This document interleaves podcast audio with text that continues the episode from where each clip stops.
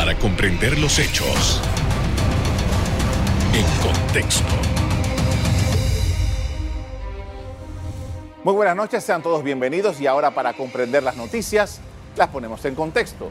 En los próximos minutos hablaremos de los índices de percepción de transparencia y la rendición de cuentas en Panamá. Nuestra invitada es Olga de Ovaldía, directora de la Fundación para el Desarrollo de la Libertad Ciudadana. Buenas noches. Hola Carlos, buenas noches.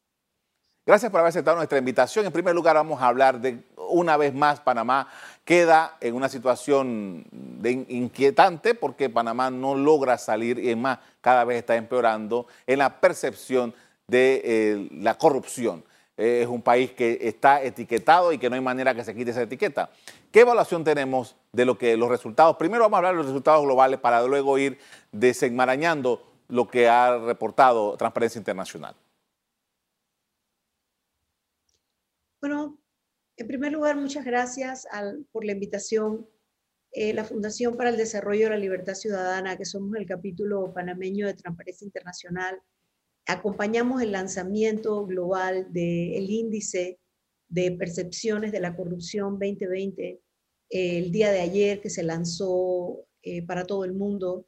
E hicimos no solamente la presentación de los números, por así decirlo, en frío, sino también hicimos un análisis del contexto, tanto en el tema de salud pública como de vulneración de la democracia y las libertades fundamentales en el país. Eh, quizás lo primero o más interesante a mirar es qué es el índice en sí. El índice es una medición que hace transparencia tomando eh, otros índices internacionales globales que miden el desempeño de los países en distintos aspectos. Por ejemplo, la justicia, eh, la burocracia para poder hacer negocios, los temas del Estado de Derecho, eh, de las libertades fundamentales, eh, de los índices propios de corrupción del país, eh, los desempeños, por ejemplo, se toman, son, son mediciones que publica el Foro Mundial, que publica el, el, Banco Mundial, que publica The Economist. La transparencia las toma, las tabula, las compara y hace la puntuación. Se, se examinaron 180 países y Panamá quedó posicionado en el número 111 de 180 y obtuvo una calificación de 35 sobre 100. 0 siendo lo más opaco y 100 siendo lo más transparente, Panamá recibe una calificación de 35, que nos coloca en una puntuación baja. Y si comparamos con cómo ha sido la puntuación del país desde el 2012 al 2020 en que se está haciendo con esta metodología, vamos a ver que es nuestra peor calificación hasta ahora, no solamente por el puntaje, sino por el posicionamiento del país. También quiero eh, aclarar un poco el tema de por qué se llama índice de las percepciones, porque como te comenté, se trata de em, una agrega, agregar índices internacionales que hacen análisis de lo que cómo el país gestiona desde el sector público la corrupción, pero no son percepciones de la ciudadanía y tampoco son percepciones, eh, digamos, ni triviales ni no informadas. Se trata de expertos sobre temas específicos con indicadores objetivos que hacen las mediciones de los países. Entonces, no mide tampoco la experiencia directa del ciudadano con la corrupción, eso lo mide transparencia y nosotros con otra encuesta que se hace cada dos años, que se llama el barómetro global de la pequeña corrupción. Y también la encuesta mide estos temas en el sector público, no en el sector privado. Entonces, eh, cuando vemos la puntuación de Panamá, efectivamente vemos que tenemos un problema muy grave. Y esto trayendo, traído esto a las Américas es eh, aún muchísimo más eh, preocupante. Sí, es muy, es muy revelador y creo que ahora eh, tienes la gráfica de Panamá ubicado en las Américas. Cuando vemos las puntuaciones de, de transparencia y opacidad en las Américas, vemos que los que salen mejor calificados son Canadá, Uruguay y Chile en los tres primeros puestos, con 77, 71 y 67. Y Estados Unidos queda en el cuarto lugar, pero Estados Unidos ha tenido un descenso en su transparencia dramático en los últimos tres años, eh, donde ha descendido más de 10 puntos por situaciones que se han dado dentro de ese país que han ido socavando, por ejemplo, la justicia y otros aspectos que todos hemos sido testigos de lo que ha estado pasando en ese país. Del otro lado del, del espectro, eh, eh, a más, los países más corruptos están calificados eh, Guatemala, Honduras, Nicaragua, Haití y Venezuela.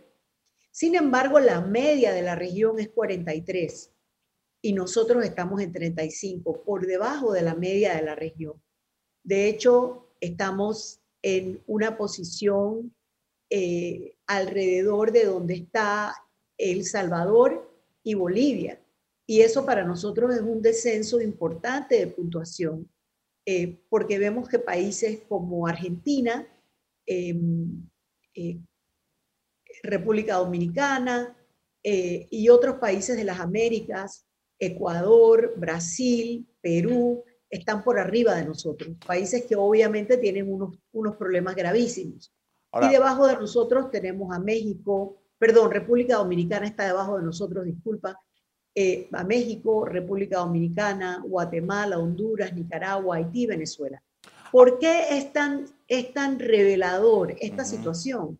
Porque cuando vemos los ingresos de los países antes de la pandemia, Panamá es un país que se consideraba de alto ingreso y gran crecimiento económico en la región, pero la pandemia reveló que en realidad Panamá tiene toda la correlación de ser un país con, baja puntuación en el índice, que suelen ser países que también tienen bajo desempeño e indicadores en ciertos aspectos sociales. Ahora, eh, justamente el tema de la pandemia lo descarna un poco esta, esta investigación, porque además nos dice, ok, la relación de la corrupción con COVID-19.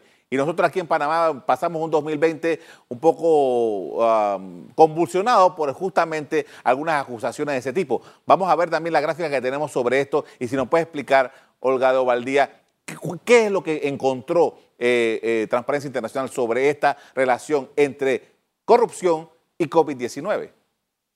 Sí, eh, es una, es una correlación muy interesante, no, no se había hecho antes.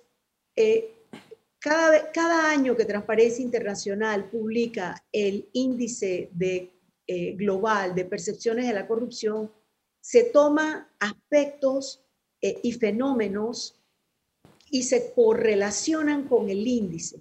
Se ha hecho correlación, por ejemplo, de las libertades fundamentales, del ejercicio del periodismo, y acceso a la información y los índices de corrupción. Y está claro que a mayor corrupción, menores libertades, eh, más hostigamiento y más problemas tienen los periodistas y menos acceso a la información. Se ha hecho también en el pasado la correlación, por ejemplo, con, em, con el Estado de Derecho eh, y con eh, los nuevos fenómenos de, em, de financiamiento de la política, lo que le llamamos el dinero sucio en la política. Y efectivamente, a mayor corrupción, mayor dinero sucio entra a la política. Em, y por ello entiéndase dinero que viene del narcotráfico, del crimen organizado, etcétera, etcétera. Este año se hizo dos correlaciones. Una es la capacidad de los países en su respuesta a la pandemia es decir, cuán efectivos fueron eh, y las decisiones que se tomaron por los países en la pandemia y el índice de corrupción. eso reveló, si, lo ven, si lo ven en la gráfica, sí, pero, pero, pero, vamos a ver, para, para hablar ampliamente del tema, vamos a verlo después del corte comercial para poder hablar continuamente, porque si no la voy a tener que cortar en algún momento y, queda la idea un poco difusa, ¿no? Vamos a hacer un, corte comercial. Al regreso, seguimos hablando sobre los resultados de este estudio de Transparencia Internacional. Ya regresamos.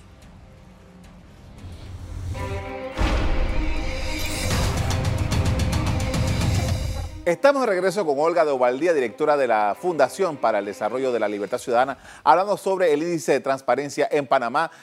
Y eh, estábamos, antes de ir al cambio comercial, y ahora sí para poder hablar bien del tema, hablando sobre la corrupción y la vulneración de la democracia en nuestros países. ¿Qué es lo que se halló particularmente en el caso de Panamá?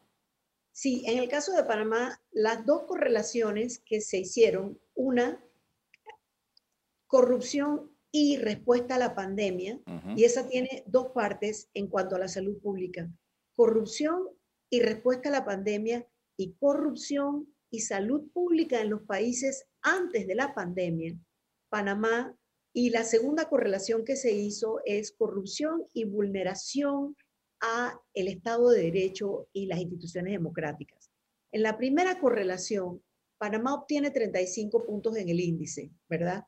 Cuando vamos a estudiar, y es la gráfica que estamos viendo, es los países, de los 180 países, se puntuó los países de acuerdo a su inversión y la efectividad de esa inversión en la salud pública del 2012 al 2017.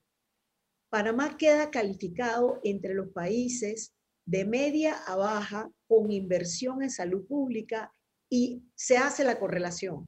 A mayor corrupción, menor inversión y efectividad en la salud pública. Quiere decir que los países que están azotados por la corrupción estaban menos preparados con una población más vulnerable al COVID porque ya venían con una mala salud pública. Cuando uno se pregunta, bueno, pero esta corrupción, me están hablando de millones y contratos y sobreprecios y en nuestro caso, la infraestructura pública, que ha sido el lugar por excelencia, donde hemos visto casos de corrupción tan grandes como el caso de Brecht o el caso eh, con FCC y otros eh, eh, constructoras, el caso Blue Apple, es decir, otros casos muy sonados, grandes escándalos, grandes dineros tienen que ver con la con infraestructura pública. Y muchas veces la población en general dice, pero bueno, ¿cómo eso me afecta a mí? Es decir, es un problema económico casi entre ricos. ¿Cómo nos afecta? Nos afecta que cuando la corrupción secuestra los recursos, pero además secuestra a las personas que toman las decisiones, los servicios básicos que debe prestar el Estado, como es la salud pública, no llega a donde tiene que llegar. Entonces, en esta gráfica nosotros vemos que efectivamente Panamá ha tenido una inversión en salud pública que no se compara con la de los países que sacan mejores em, eh, puntuaciones, digamos, entre su transparencia y su efectividad en la salud pública. Eso además nos agarra en un año de pandemia donde globalmente se ha hablado de que ha habido dos virus en el mundo. Un virus ha sido el COVID-19 y el otro virus ha sido la corrupción porque en una multiplicidad de países, en una multiplicidad de escenarios y de actores, hemos visto la rapacidad, el aprovechamiento y el vivo de empresas, personas, gobiernos, funcionarios, donde en los países al declarar emergencia, tal como pasó en Panamá, quitarse los controles regulares y quedar solo un grupo casi sin controles haciendo compras directas y proveeduría directa para el Estado, entonces se han, se han verificado las circunstancias que, que usted bien mencionó al inicio cuando decía hemos tenido muchos escándalos y muchas acusaciones. Pero es que no solamente han sido escándalos y acusaciones, han sido hechos. Y han sido, el Ministerio Público tiene ahora mismo abiertas tres investigaciones contra eh, funcionarios del Estado por abusos y malos manejos durante la pandemia. Ahora, Olga, hay, una, situación que eh, a mí en lo particular me inquieta porque eh, nosotros ya, bueno, este, este, la metodología, usted ha explicado que esta metodología existe desde hace como nueve años y nosotros salimos cada vez peor. O sea, quisiera saber si aquí, eh, contrario a lo que pasa en Panamá, hay países como el nuestro que han mejorado su ah, evaluación y, si estos países se han mantenido con estas buenas evaluaciones. Sí, hay países que han mejorado su evaluación. Eh, y sobre todo eso lo podemos correlacionar es en la posición, porque a veces el puntaje es una cosa y la posición dentro de los países es otra. Hay países que han mejorado su puntuación y la han mejorado eh, porque se han eh, mejorado, por ejemplo, el tema de la justicia, que es uno de los temas que a nosotros nos baja, nos baja más la puntuación. Y cuando hemos mejorado, porque en el pasado nosotros mejoramos, nosotros mejoramos en el 2015 y 2016, mejoramos porque hubo un momento en el cual la justicia parecía que estaba actuando y que la impunidad tradicional en este país iba a lograr ser superada e iba a haber certeza del castigo y la aplicación de la ley a los infractores. Eh, hay países que efectivamente han mejorado, han ido subiendo en su puntuación, y lo, así como países que han ido descendiendo, y lo han hecho porque han mejorado algunos de los aspectos que se califican. Eh, como te comentaba, se califican aspectos específicos, las variedades de democracia, eh, el espacio para que la empresa privada pueda actuar con seguridad de la inversión, eh, la seguridad de la justicia que afecta muchísimo a la empresa privada y otros indicadores y elementos. En el tema de la, de la que mencionaste, de la vulneración a la, a la democracia, asociadas con el COVID-19. Ese es un tema que ha sido muy grave en, este, en, estos últimos en estos últimos meses del 2020 y que se refleja mucho en este, en este IPC, en este índice. Panamá ahí quedó entre los países peor calificados, con algunas vulneraciones a vulneraciones graves. Y esto tiene que ver efectivamente con eh, no solamente la justicia, sino con el manejo de los estamentos de seguridad, oh. el hostigamiento a activistas y a periodistas, el, el, que ha habido un descenso en la, en la voluntad de transparentar por parte de los funcionarios y de las instituciones y que no hay una verdadera eh, y robusta eh, obligación y seguimiento por parte de las instituciones de control, eh, tanto de la Contraloría General de la República como, eh, digamos, el control moral que debe ejercer la ANTAI o la Defensoría del Pueblo. Eh, y nos hemos quedado sin esa, ese balance y contrapeso que el legislativo le debe hacer al ejecutivo, el ejecutivo al órgano judicial, el órgano judicial al, al, al legislativo y eso ha generado efectivamente una vulneración a nuestros sistemas democráticos. Por esto vamos a hacer una segunda pausa para comerciales. Al regreso, seguimos en el análisis de este tema que cada día encuentra más situaciones complejas. Ya volvemos.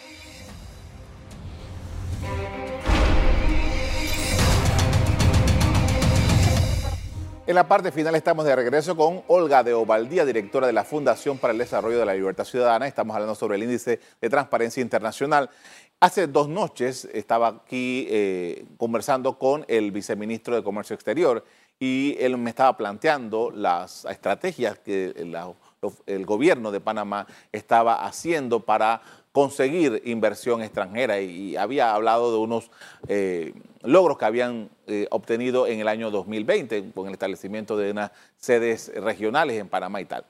Pero eh, hablando un poco de la última parte que estaba conversando hace un, hace un, rato acerca de cómo las empresas ven la situación en Panamá, quería saber qué tanto de este índice, esta, esta información que, que brinda Transparencia Internacional, puede afectar a casualmente conseguir esas inversiones en un país como el nuestro? Bueno, primero tomar en cuenta que el índice incluye 180 países, no solo Panamá. Pero yo pero además debemos tomar en cuenta que dentro de las informaciones que se usan para construir el índice, eh, que son estas, estas eh, índices internacionales que son agregados y que son tabulados por Transparencia Internacional, se encuentran y de las fuentes que se usan para construir el, el, el índice para Panamá, que a propósito no mencioné, está completo con todas sus gráficas y todos los resultados globales en nuestro sitio web que es libertadciudadana.org, donde hay toda clase de materiales para bajarlos y poder utilizarlos y reutilizarlos. Ahí tenemos, por ejemplo, la, el, el rango y cómo califica la unidad de inteligencia de la revista The Economist una de las revistas más serias y más leídas por las eh, comunidades privadas y de negocios del mundo. Nuestro, nuestro rango allí es de 37 sobre 100 y ellos califican en base a las capacidades que tiene el país para poder brindar eh, toda una serie de, de, infraestructuras y servicios que necesita la empresa privada. Igualmente ahí está el, la, lo que se llama la opinión de ejecutivos expertos del Foro Económico Mundial. Ese mismo Foro Económico Mundial que se reúne anualmente y que tiene a las mayores, eh, a, las mayores industrias y los países con mayores industrias que necesitan que su empresa privada eh, funcione. Ellos nos califican a nosotros en 31 sobre 100. Cuando hacemos el agregado, o sea, cuando se hace la tabulación y, se, y la puntuación se transforma a transformación de cero, a, a puntuación de 0 a 100. Entonces, e, en estas percepciones de la corrupción también está, se están tomando en cuenta las informaciones que vienen del sector privado. ¿Cómo afecta eso a la, a la inversión extranjera? Eso es importante, pero también es importante cómo afecta a la propia población panameña y a la propia empresa privada panameña. Porque una de las situaciones que más ha vivido Panamá es tener un índice de, riqueza, vamos a decir, anual, nuestro índice, eh, nuestro Producto Interno Bruto, que, que, que por, y nuestro crecimiento económico, que durante 10 años fue crecer, crecer, crecer, éramos el país de las Américas, pero dentro del país tenemos una inequidad enorme donde eso no llega a la mayor parte de la población. Entonces, eh, y los servicios que debe prestar el Estado también están mermados. Y si algo ha revelado la pandemia es esa fractura entre esos números y la realidad. Entonces, creo que, que si bien es muy importante, y lo entiendo, y lo entendemos, traer inversión, generar puestos de trabajo, también es muy importante que en realidad el país tenga las estructuras que necesita para poder brindar esa seguridad, no solamente a las inversiones extranjeras, sino a las locales. Claro, porque al final, al final, ok, queremos inversión extranjera, pero ¿qué tipo de inversión extranjera? Porque ahí habrá, en un, en un, en un ambiente que no es claro, habrá alguien que también quiera invertir, por supuesto, porque tiene sus intenciones, ¿no? Bueno, eso es justo uno de, los temas que es, que es tan delicado y que tiene una línea interesantísima de tratar, que porque el índice, como, como comenté anteriormente, mide en la corrupción desde los servicios que se prestan desde el sector público y todo lo que tiene que ver con el sector público, pero no mide la parte del sector privado, blanqueo de capitales, quiénes son los beneficiarios últimos de esos movimientos y, efectivamente, no necesitamos ni queremos en el país mayor flujo de lo que te mencioné antes, que llamamos como dinero sucio. Ahora, me, me, quedé con tu pregunta eh, sobre cómo se mejora y qué países mejoran y qué países empeoran en el índice. Y hay algunos ejemplos que implican ejemplos de las Américas. Eh, los países que han tenido mejores, mayores mejoras en el índice desde el 2012 hasta ahora, si bien Transparencia Internacional tiene 20 años de estar haciendo el índice, esta nueva metodología que además implica a 180 países efectivamente comenzó en el 2012. Ahí tenemos a Grecia, que ha subido 14 puntos, por ejemplo, a Birmania, que ha subido 13 puntos, y a Ecuador, que ha subido 7 puntos. Los países con mayor deterioro han sido Líbano, Malawi, Bosnia-Herzegovina y en las Américas, Venezuela. Cuando nosotros vemos eh, eh, el deterioro en, en, en Venezuela, por ejemplo, es uno de los ejemplos claros donde el sector público está capturado por intereses y de alguna manera, eh, de alguna manera no, de muchas maneras, lleva eso al sector privado y acaba con ese sector. Entonces, en el resto de los países hay muy poco avance porque hay retrocesos, avances y retrocesos de dos, tres, cuatro puntos. Y es muy importante entender que así como la región que tiene más transparencia es Europa y la región que tiene menos transparencia es el subsahara africano, Lo que estamos viendo en Panamá como parte de los países de las Américas es un país que tenemos unos indicadores, teníamos antes de la pandemia unos indicadores económicos que nos ponían en un lugar y unos indicadores eh, de corrupción, de inequidad, de mal de prestación de servicios públicos de una calidad ínfima o menor de la que quisiéramos y que no correlaciona con eh, la, supuesta riqueza del país. Eh, y creo que la, la, pandemia y la salud pública ha sido uno de esas, em, ¿cómo lo digo? Porque no quiero volver a usar la palabra transparencia, sino ha sido como quitar el velo, quitar esa, esa, esa pantalla y revelar la realidad del país. Y es que mientras no hagamos algo como ciudadanos contra la corrupción y podamos escoger a, mejores personas para los puestos de gobierno, y una vez las, las personas que están en los puestos de gobierno llegan, realmente trabajen y presten el servicio con integridad, entonces no vamos a poder obtener esas eh, esos servicios que debe dar el Estado, como es la salud pública. Perfecto, le agradezco mucho, Olga de Ovaldía, por habernos acompañado esta noche con esta información importante sobre el, el índice de corrupción y transparencia internacional. Gracias. El índice de percepción de corrupción y transparencia internacional mide elementos como el soborno, la desviación de fondos públicos y el uso de estos en ganancias personales. Hasta aquí el programa de hoy. Usted le doy las gracias por acompañarnos y les recuerdo que si quieren volver a ver este programa, búsquenlo en el VOD de Cable Onda, en locales, Canal Eco. Me despido invitándolos a que continúen disfrutando de nuestra programación. Buenas noches.